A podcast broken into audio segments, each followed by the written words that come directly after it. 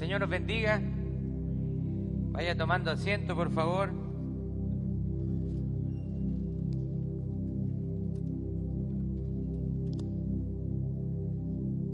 Siempre es un placer poder verle acá. Así que siéntase bienvenido a nuestra iglesia Stinton Church en español.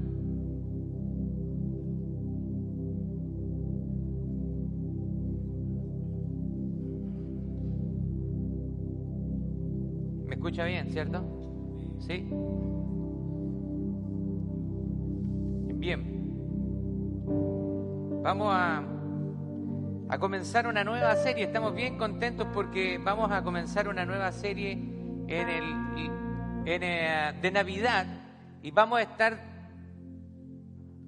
navegando por diferentes pasajes de la Escritura donde se centra en la persona de Jesús.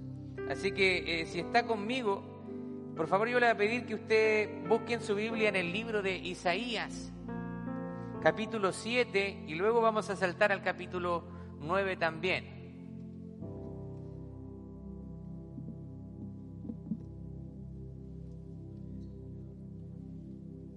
Isaías capítulo 7 y también vamos a estar leyendo el capítulo 9, así que mientras usted lo va encontrando, por favor yo le voy a pedir que se vaya poniendo de pie.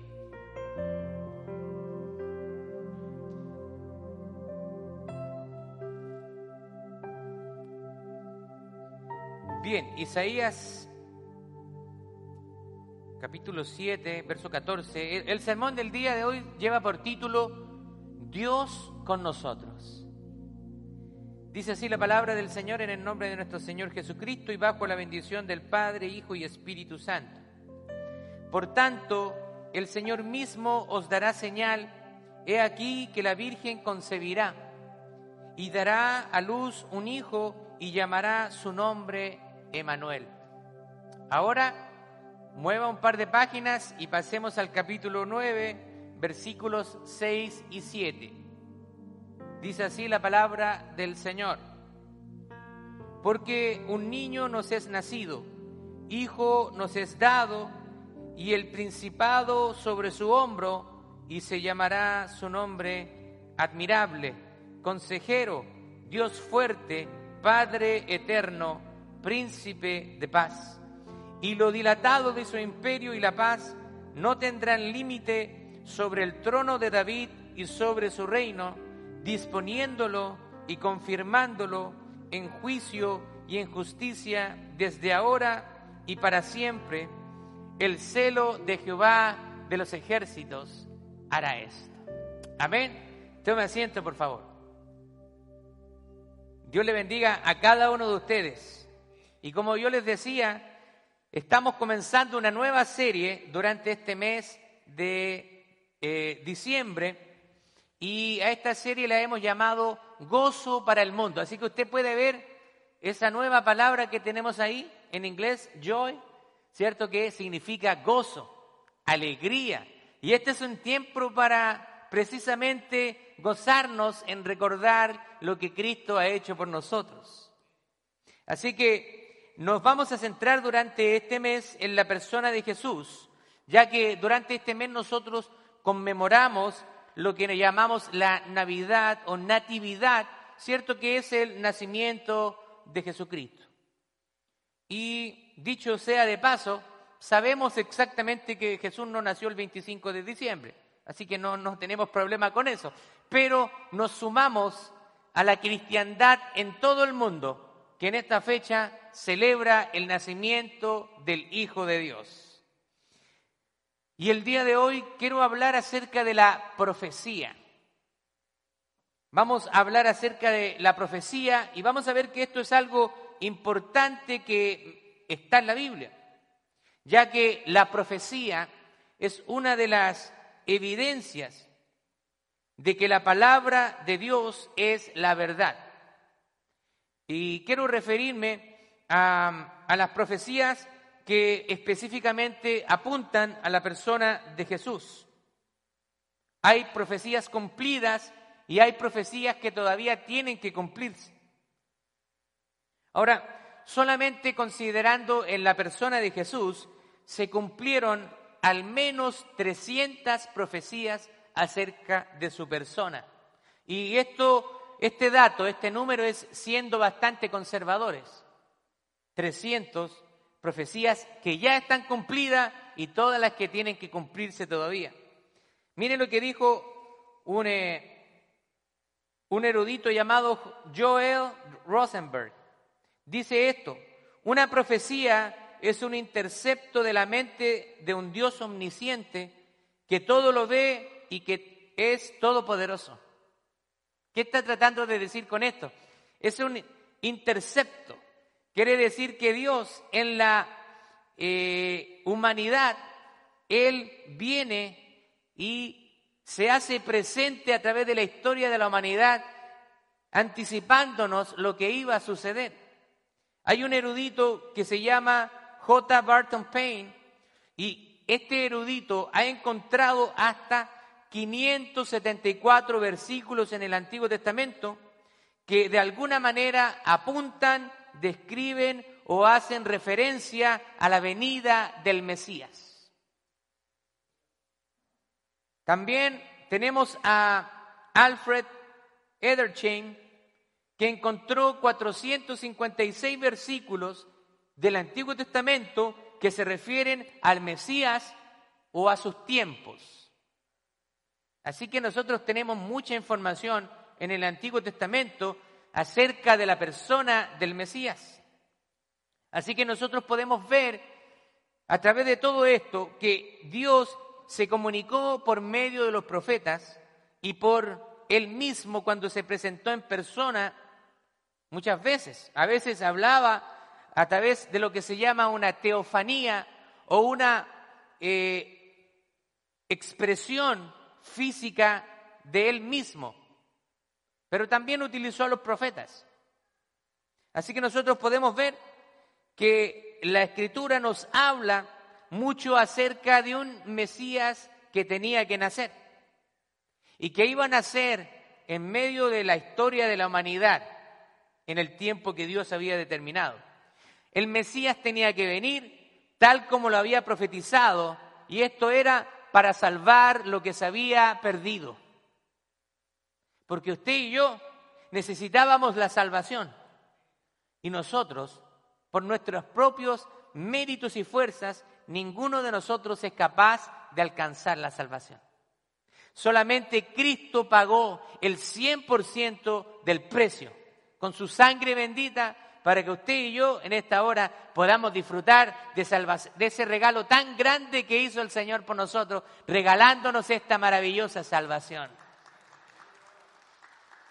Así que como usted puede ver, eh, son demasiadas las escrituras que se refieren al Mesías que había de venir.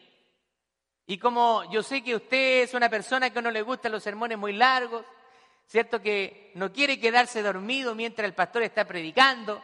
Yo no, por supuesto que no le voy a leer esas más de 400 referencias que existen en la Biblia. Eso se lo vamos a dar como homework, ¿ya? Tarea para la casa.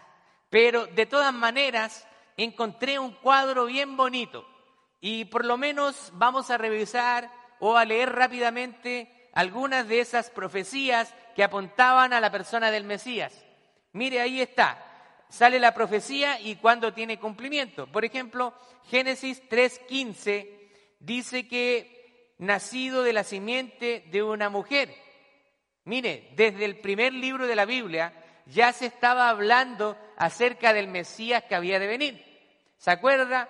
Génesis capítulo 3, versículo 15, lo que los teólogos llaman el protoevangelio. Proto significa primero, o sea, el primer mensaje evangelístico.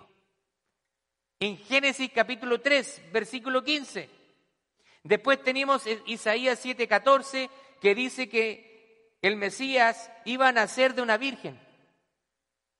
Salmos 2, 7 y Primera de Crónicas 17, 11 dice que iba a ser hijo de Dios. Génesis 22, 18 y 12 2 y 3 dice que vendría de la simiente de Abraham. Génesis 21, 12, que sería hijo de Isaac. Y así. Vamos a saltar a Jeremías 23, 5 porque no tenemos tiempo para leer todo. Pero dice que sería de la casa de David, del linaje del rey David. Miqueas capítulo 5, verso 2, dice que da el lugar exacto donde nacería el Mesías y dice que sería en Belén. Salmos 72, Isaías 60 le presentan le presentaron regalos. Jeremías 31, 15 habla acerca de Herodes matando a los niños, tratando de eliminar al Mesías. Salmo 110, 1, Jeremías 23, se llamará Señor. Y Isaías 7, 14 dice que su nombre sería Emanuel, que es Dios con nosotros. Así que como usted puede ver, solamente yo le mostré algunas referencias del Antiguo Testamento que hablan acerca de la persona del Mesías. Y no tenemos tiempo para leer todos los versículos, pero quiero también dejarle con esa hambre de que usted comience a ver la Biblia y comience a leer dónde se habla acerca del Mesías. Así que nosotros podemos ver acá que Isaías había profetizado acerca del Mesías y nos dice cuál sería su nombre. Y nos dice que su nombre sería Emanuel, que significa Dios con nosotros. Así que el nombre Emanuel lo que estaba haciendo era anunciar la encarnación de Dios. La encarnación a través de la persona de Jesucristo. Ahora, considerando de que Jesús es Dios con nosotros, la pregunta que nosotros nos surge ahora es cómo nosotros debemos acercarnos y responder a la persona de Jesús. Sabiendo de que Dios envió a Jesús. Y Jesús, siendo el Hijo de Dios, fue exaltado a lo sumo. Y Él pagó el precio de la salvación. ¿Y cómo nosotros podemos responder a la persona de Jesús? Bueno, yo quiero ver que veamos cuatro maneras en que nosotros podemos acercarnos y responder a Jesús. Primero, cuando nosotros nos acercamos a Jesús, debemos confiar completamente en Él. Yo creo que muchas veces nosotros en nuestras relaciones humanas hemos, quizás le hemos fallado a alguien y también nos han fallado. Es nuestra naturaleza humana. Muchas veces nosotros, como dicen mis amigos, mis amigos mexicanos, la hemos regado. Quizás en otras partes dicen, metí la pata. ¿Cierto? Hemos fallado en nuestras relaciones humanas. Pero hay alguien que quiere tener una relación con nosotros y esa relación es una relación perfecta porque Él nos promete que jamás nos va a fallar. ¿Se da cuenta de eso? Así que nosotros podemos confiar completamente en Jesús. ¿Y por qué podemos confiar? Primero, porque Dios, el Padre, lo envió. Mire lo que dice en Lucas capítulo 9, versículos 35. Aquí estamos hablando acerca de la transfiguración cuando Jesús está con algunos de sus, de sus discípulos y él se transfigura en el monte y dice que vino una voz del cielo desde la, una nube que decía, este es mi Hijo amado, a él ustedes deben escuchar. Así que si Dios nos está diciendo que debemos confiar en Jesús, es porque Jesús es la segunda persona de la Trinidad en donde hay salvación a través de él. En Juan capítulo 20, verso 21, dice, entonces Jesús le dijo otra vez, paz a vosotros. Como me envió el Padre, así también yo los envío. Jesús mismo corroboró de que él había sido enviado por el Padre. Él no había venido por voluntad propia, sino que él se había sometido a la voluntad del Padre. También podemos confiar completamente en Jesús porque Él mismo es la verdad. Hoy en día se trata de decir que la verdad es subjetiva y depende de la opinión de la persona.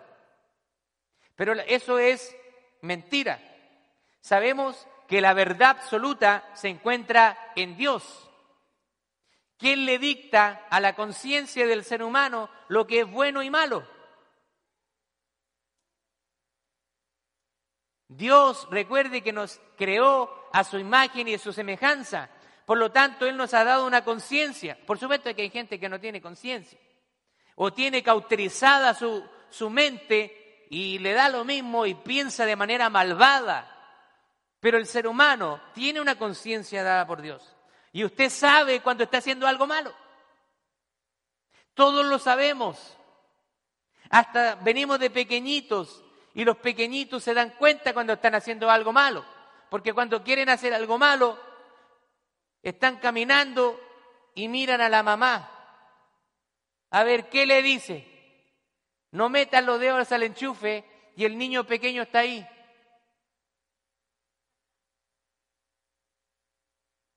¿Por qué está mirando a la mamá? Porque está tratando, ¿cierto?, de forzar esa autoridad. Pero en el fondo el niño sabe que es malo porque la mamá se lo está diciendo y también está mirando a la mamá. Venimos con esa conciencia desde pequeños. Sabemos lo que es bueno y lo que es malo. Jesús dijo, yo soy el camino, yo soy la verdad y yo soy la vida y nadie viene al Padre sino solo a través de mí. Hoy en día te están, a través de la famosa ideología de género, están tratando de adoctrinar a la juventud, a los niños, y le dicen, no, tú naces realmente, la sexualidad, el, eh, el género es una construcción social. Tú realmente naces neutro y tú puedes llegar a saber lo que tú eres en el futuro. No es mentira.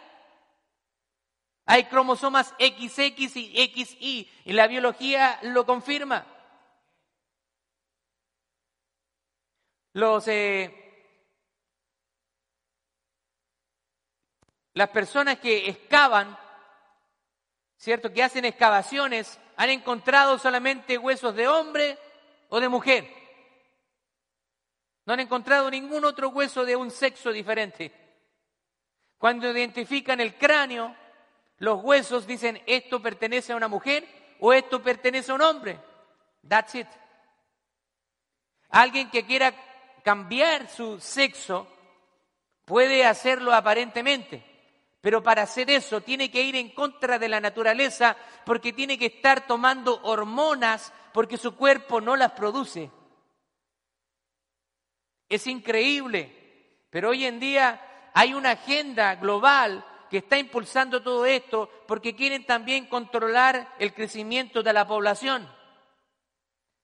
A los grandes, a los que están escondidos, a los que no son públicos, les conviene las relaciones del mismo sexo porque se limita el crecimiento, la sobrepoblación que ellos llaman. Jesucristo es la verdad. Número tres, solo a Él podemos confiarle nuestra salvación.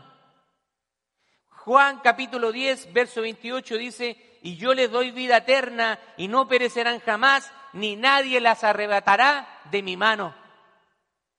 Estamos estudiando en el discipulado bíblico online y hemos hablado acerca de la seguridad de la salvación, que es un concepto que a veces todos hemos luchado y nos ha, nos ha costado comprender, de que una vez que nosotros somos salvos, somos sellados con el Espíritu Santo y nuestra salvación está segura en Cristo. No depende de nosotros, porque si la salvación dependiera de nosotros, estamos perdidos porque usted ya le contestó a su esposa, cometió un pecado, robó algo y ya estaría cortado. Pero la salvación descansa en la persona de Jesús. Pero nos han enseñado que nosotros tenemos que hacer algo para merecer la salvación. No puede ser algo tan fácil. Entonces, es cuando vienen las iglesias y empiezan a poner carga sobre el pueblo, leyes, normas que lo único que hacen es llevar a un legalismo, pero que para nada contribuyen a la salvación. La salvación es solamente por gracia, por fe a través de la persona de Jesús. El apóstol Pablo lo dice claramente en, Efesios capítulo 2, porque por gracia ustedes son salvos, no por obras, o quiere decir nada por lo que ustedes hagan, para que nadie de ustedes se gloríe, para que ninguno de nosotros saque pecho y se infle y diga, yo me gané la salvación. Yo soy bastante bueno, yo soy bueno, trato de ser un buen esposo, un buen trabajador, no le hago daño a nadie, soy un buen vecino. Son cosas buenas, hágalas. Pero, pero lo que yo le estoy diciendo, nada de lo que usted haga va a ganarle la salvación. Simplemente usted tiene que poner su fe en la persona de Jesús. Romanos capítulo 8, versos 37 y 39. Antes, en todas estas cosas, somos más que vencedores por medio de aquel que nos amó, porque por lo cual estoy seguro que ni la muerte, ni la vida, ni ángeles, ni principados, ni potestades, ni lo presente, ni lo porvenir, ni lo alto, ni lo profundo, ni ninguna otra cosa creada nos podrá separar del amor de Dios que es en Cristo Jesús, Señor nuestro. Así que usted puede estar tranquilo. Muchas veces el diablo viene a poner pensamientos en nuestra mente. Pecaste. Mira, y tienes cara de ir a la iglesia. Y si hiciste esto, y el diablo empieza a acusarnos en nuestra mente. Si usted ha pecado, con mayor razón tiene que venir a la iglesia, porque aquí es un lugar donde Dios nos va a restaurar, donde Dios nos va a perdonar, donde Dios nos va a limpiar. Aquí ninguno de nosotros está libre de pecado. Venimos acá porque el Señor sigue trabajando en nosotros y Él está perfeccionándonos. Y un día nosotros vamos a alcanzar la estatura del varón perfecto que es Jesús cuando estemos en su presencia. Así que usted puede estar confiado. Cuarto, Debemos confiar completamente en Él, por lo tanto debemos recibirlo. ¿Qué significa recibirlo? Significa que usted tiene que entregarle su vida al Señor, usted tiene que arrepentirse de sus pecados. Juan capítulo 1, verso 12 dice, más a todos los que le recibieron, a los que creen en su nombre, les dio la potestad de ser hechos hijos de Dios. Así que esto refuta tira por tierra ese argumento universalista, que todos los seres humanos son hijos de Dios. Falso. Para que usted pase a ser un hijo de Dios, usted tiene que tomar una decisión, tiene que arrepentirse de sus pecados y tiene que recibir a Jesucristo como su único Señor y Salvador. Así que todos los seres humanos son creación de Dios, son hechos a su imagen, pero solamente aquellos que reciben a Cristo se convierten en hijos de Dios.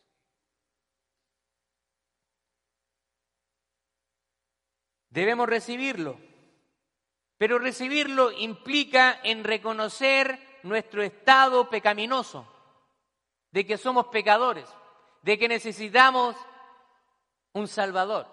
Pero muchas veces los seres humanos rechazan a Cristo ¿Y sabe por qué lo rechazan? Porque su carne quiere seguir pecando. Porque el pecado es placentero. Muchas veces el, pecado te da placer a la carne. Pero la palabra del Señor dice que hay caminos que al hombre le parecen rectos, pero su fin es de muerte, camino de muerte. Puedes persistir en tu pecado, pero cuando venga el Señor a pedir cuentas en tu vida o llegue el día en que vas a dejar esta tierra, vas a morir, vas a estar eternamente sufriendo en el infierno. Dios no quiere eso para ti.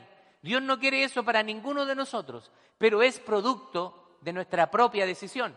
Si yo conscientemente rechazo a Cristo, entonces no hay más sacrificio por el pecado. Segundo, ¿cómo debemos acercarnos a Él? debemos obedecerlo. Número uno, porque así le manifestamos nuestro amor. ¿Cuántas personas usted ha escuchado que dicen, usted ama a Dios? Sí, Dios es la persona más importante en mi vida, yo lo amo con todo mi corazón. ¿Y no obedecen su palabra? Mire lo que dice Juan capítulo 14, verso 15, dice, si ustedes me aman, entonces ustedes guardan mis mandamientos. O lo que quiere decir obedecer, guardar significa obedecer. Así que si ustedes me aman, dice Jesús, ustedes tienen que obedecerme. Es así de sencillo. Pero hay personas que dicen amar a Dios, pero no lo obedecen. Realmente no lo aman. Porque cuando nosotros amamos a Dios, nos estamos esforzando por obedecerle. ¿Es fácil obedecer a Dios? No, no es fácil obedecer a Dios.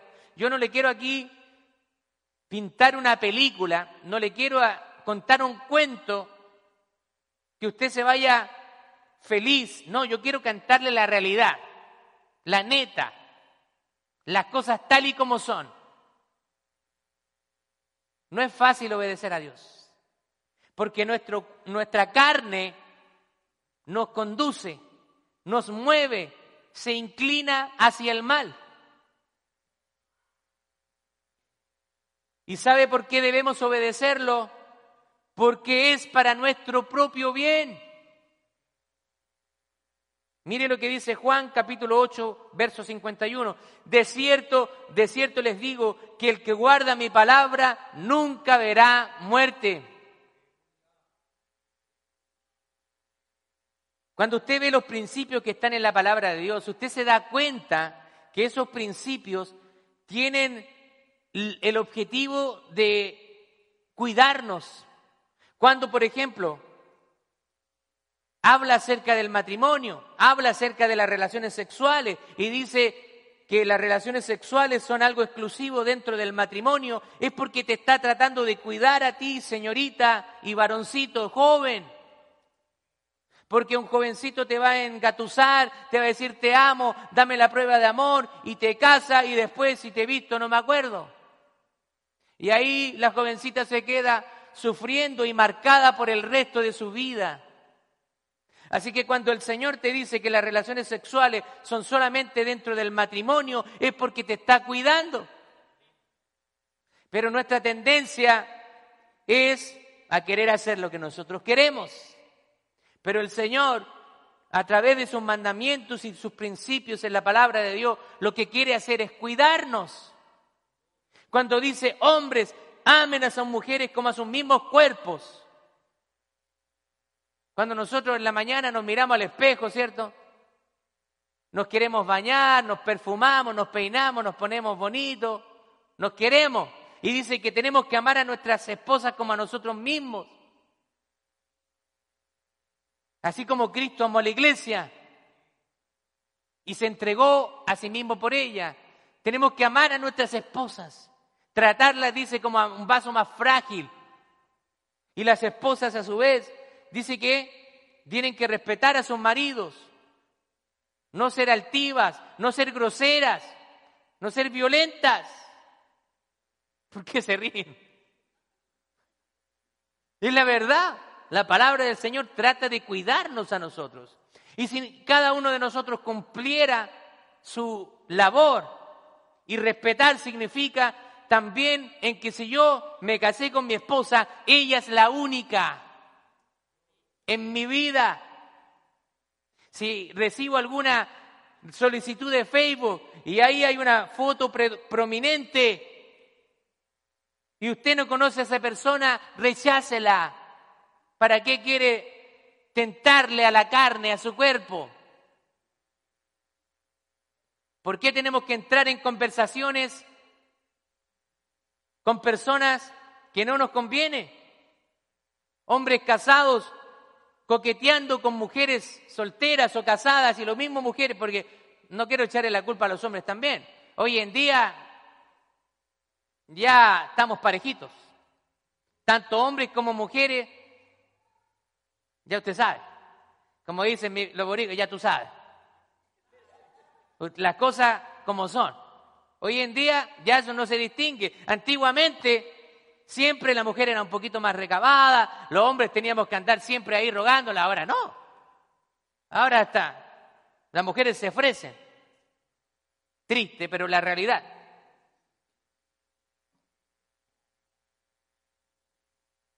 Debemos llegar ante su presencia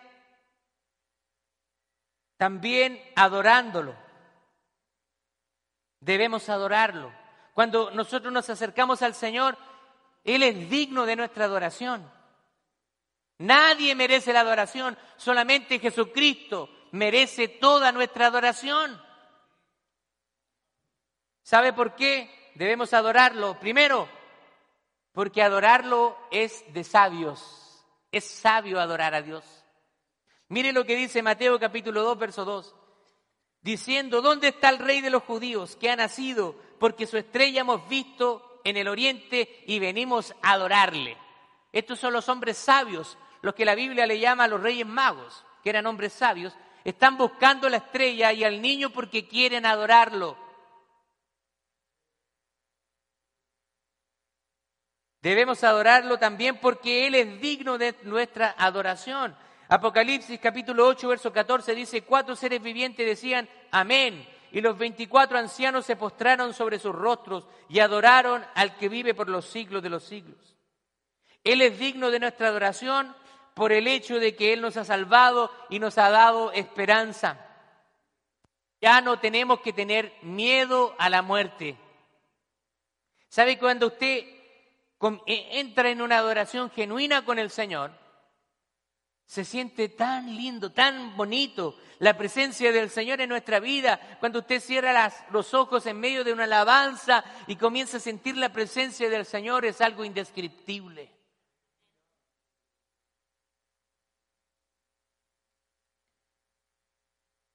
También debemos obedecerlo Perdón, debemos adorarlo porque así ha sido establecido por Dios el pan. Mire lo que dice Filipenses capítulo 2, versos 9 al 11. Dice, por lo cual también le exaltó a lo sumo y le dio nombre que es por sobre todo nombre, para que en el nombre de Jesús se doble toda rodilla de los que están en los cielos y en la tierra y debajo de la tierra, y toda lengua confiese que Jesucristo es el Señor, para gloria de Dios Padre. Gloria a Dios, qué tremendo pasaje ese. ¿Sabe lo que está diciendo este pasaje? Que quieran o no quieran, cada una de las personas va a doblar rodillas delante del Señor el día del juicio final. Quieran o no quieran, cuando todos vamos a comparecer en el tribunal de Cristo, todos, no hay excepción. Nosotros vamos a estar en el tribunal de Cristo, pero como somos hijos de Dios, nuestro juicio va a ser diferente. Pero para los incrédulos va a ser un juicio de condenación. Ya no va a haber oportunidad. Ahí van a estar hombres malvados, como Herodes, arrodillado delante del Señor, como Hitler, el asesino de millones de judíos, va a estar arrodillado delante del Señor. Todos cada una de las personas, por más poderosas que sean, en esta tierra, un día van a estar de rodillas delante del Señor.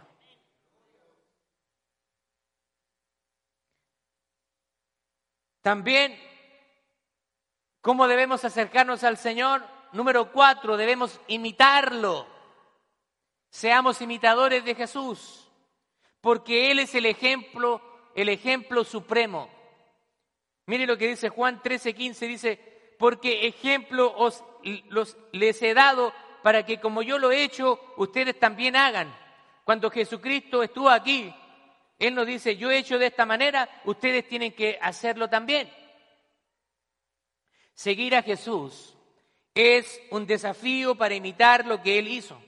El amor que tuvo hacia las personas y la misericordia que Él entregó por todos aquellos que estaban en necesidad. Pablo, el apóstol Pablo, se tomó este ejemplo de manera personal. Y él dijo en Primera de Corintios capítulo 11, verso 11 dice, "Sean imitadores de mí, como yo lo soy de Cristo. ¿Cuántos pueden decir eso? Imítenme a mí. ¿Cuántos podemos decir eso? Ustedes dicen, no, pero que el apóstol Pablo, pero un hombre de carne y hueso, igual que usted y yo. Nosotros tenemos que decir, imítennos, imítenme a mí. Y alguien va a decir, ¿qué es? Llegáis todos los, los domingos tarde a la iglesia y voy a estar imitándote. Imítenme a mí. ¿Qué te voy a estar imitando si eres un grosero con los niños, con tu esposo? Imítenme a mí. ¿Qué te voy a estar imitando? Si, si todos los años engañas con tu declaración de impuestos y quieres que yo te esté imitando a ti. Pero la palabra del Señor dice que nosotros tenemos que ser imitadores de Cristo. Y Pablo dijo, sean imitadores de mí. Nosotros deberíamos hacer lo mismo porque somos llamados a ser luz para el mundo. Es algo que no es fácil, pero es algo que tenemos que hacer. También debemos imitarlo porque es la manera cristiana de vivir. Hello, are you still there? ¿Están todavía ahí conmigo? Es algo natural, tenemos que imitar a Cristo. Si usted dice que es cristiano, cristiano significa pequeños Cristos, así que nosotros tenemos que comportarnos como Cristo. Por eso que hay mucha gente que dice que yo soy cristiana y no tiene nada de cristiano. Por el contrario, son gente carnal, gente que vive como se le place y se andan llenando la boca, como dicen en mi país, yo soy cristiano. Si nosotros vamos a decir que somos hijos de Dios, que somos cristianos, que podamos ser un ejemplo para los demás. Que los demás puedan ver en nosotros reflejado a la persona de Cristo. Mira ese, esa persona, siempre tiene una buena respuesta, siempre es muy amable cuando llega aquí, siempre está saludando a todos, siempre se ve una, una, una sonrisa en su rostro, siempre tiene una buena palabra que decirme. Sí, tiene problemas, Sí, tiene problemas. También se ha peleado con su esposa. Sí, también se ha peleado con su esposa. Pero ha luchado por su matrimonio y se está forzando por ser un buen esposo, por ser una buena esposa. No le estoy diciendo que tenemos que ser perfectos, aunque somos llamados a la perfección. Pero estoy diciendo que al menos comience usted a dar un paso sobre otro paso. Filipenses 2, 5 en adelante dice, haya pues en ustedes el mismo sentir que también hubo en Cristo Jesús, el cual, siendo en forma de Dios, no estimó el ser igual a Dios como cosa que aferrarse, sino que se despojó a sí mismo, tomando forma de siervo, hecho semejante a los hombres, y estando en la condición de hombre, se humilló a sí mismo, haciéndose obediente hasta la muerte y muerte de cruz por lo cual Dios también le exaltó hasta lo sumo y le dio un nombre que por sobre todo nombre, para que en el nombre de Jesús se doble toda rodilla de los que están en los cielos y en la tierra y debajo de la tierra, y toda lengua confiese que Jesucristo es el Señor, para gloria de Dios Padre. Así que en nosotros, el apóstol Pablo dice que en ustedes haya el mismo sentir que hubo en Cristo Jesús siendo Dios, no estimó ser igual a Dios como cosa en que aferrarse, sino que se humilló a sí mismo, haciéndose obediente hasta la muerte y la muerte de cruz. Seamos obedientes a Dios. También debemos imitarlo porque es prueba de nuestra permanencia. Si usted lo imita, entonces usted está mostrando evidencia de que realmente Cristo vive en usted.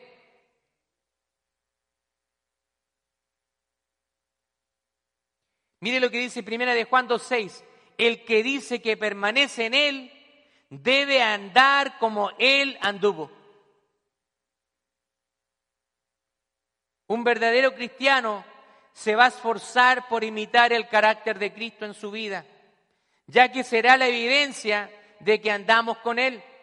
La vieja vida pasó para nosotros y debemos andar en vida nueva. No te acuerdes de tu pasado. Si en tu pasado fuiste un mujeriego, fuiste un, chanta, un tranza, un mentiroso, un estafador, Eso quedó en el pasado. Si eras grosero o grosera, eso quedó en el pasado. Ahora Cristo te ha dado una nueva vida. Y dice, las cosas viejas pasaron y aquí en Cristo son todas hechas nuevas. A veces el diablo quiere recordarte lo que era. Oye, pero tú antes eras así. Cuando el diablo te quiere recordar eso, sí. Antes era así. Pero ahora soy una nueva persona en Cristo Jesús. Bien, vamos a pasar a palabras de conclusión ya.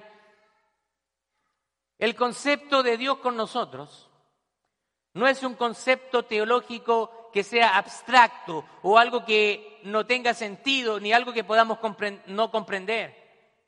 Dios con nosotros es una realidad que tiene que afectar toda la área de nuestra vida. Dios con nosotros significa que el Espíritu del Señor vive y mora en nosotros.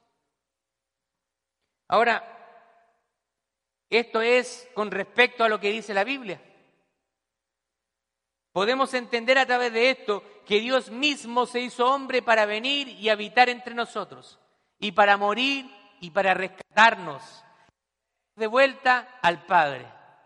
Cuando Cristo murió, Él vino para rescatar lo que se había perdido. Y en un momento usted y yo estábamos perdidos. Mi vida sin Cristo, ¿para qué le voy a contar? Era terrible. Así que yo no me estoy mostrando aquí como que siempre he sido la persona que soy ahora. Y la persona que soy ahora es gracias a Cristo. Y Él sigue trabajando en mí. Tampoco he, como dice Pablo, no, no, no estoy diciendo que lo he alcanzado todo. Sigo trabajando para que Dios pueda seguir transformando mi vida. Vamos a aplicación. Primero, ¿Cómo debemos responder de que Emanuel es Dios con nosotros, de que Dios ha enviado a Jesús? ¿Cómo nosotros tenemos que responder a eso? Primero, tenemos que recibirlo por fe.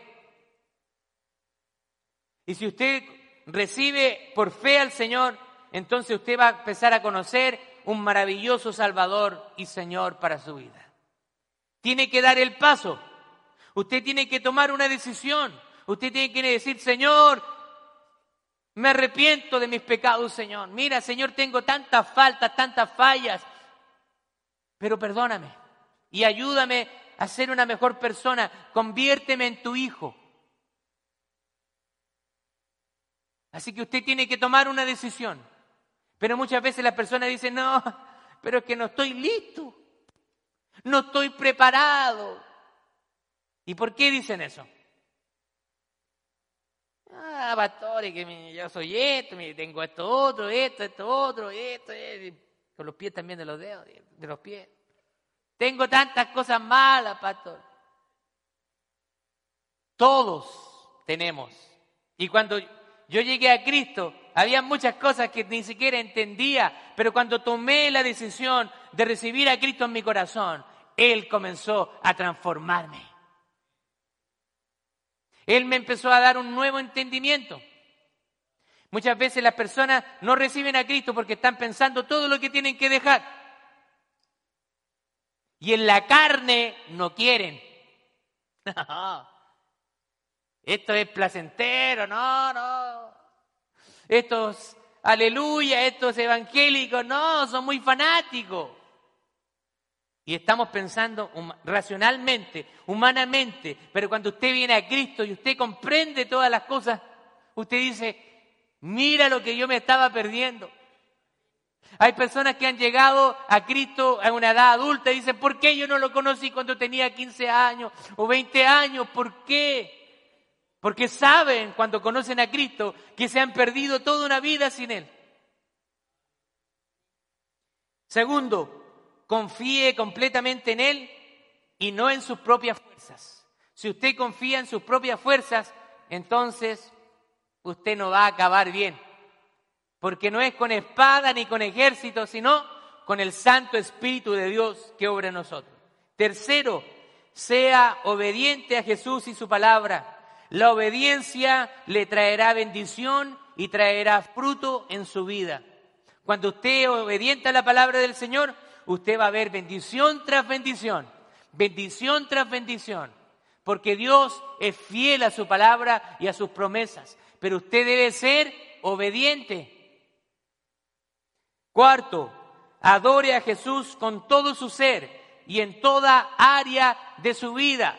Y ya hemos hablado de esto. La adoración involucra toda área de su vida, su tiempo, sus recursos económicos, su familia, su trabajo. Todas esas áreas deben adorar a Dios. Y por último, sea un imitador de Cristo y un fiel embajador de su rey. Y como dijo el apóstol Pablo, sean imitadores de mí, como yo lo soy de Cristo. Que cada uno de nosotros pueda hacer esas palabras personales para cada uno de nosotros. No tenga miedo en decir, sea imitador de mí y esfuércese para que los demás también puedan ver a Cristo a través de usted. Amén. Póngase de pie y vamos a orar. Padre, en el nombre de Jesús te damos gracias, Señor, porque tú eres bueno, maravilloso, Señor. Señores, gracias porque Emanuel significa Dios con nosotros. Y esa promesa se hizo realidad cuando tú viniste hace más de dos mil años a nacer como un bebé en un humilde establo. Y creciste en estatura y en sabiduría. Y cuando llegó el tiempo cumpliste el propósito por el cual el Padre te había enviado. Señor, gracias por ese sacrificio. Gracias porque nos has dado vida y vida abundante. Yo te pido, Señor, que tú nos bendigas, que tú, Señor, transformes nuestra manera de pensar y que podamos realmente honrarte como único Señor y Salvador. En esta hora, si hay alguien, Señor, aquí en este lugar, que no te ha recibido, que no ha dicho, quiero dar el paso, que lo haga, Señor, que este sea el momento en que lo haga. Padre, te doy muchas gracias en el nombre de Jesús. Amén y amén.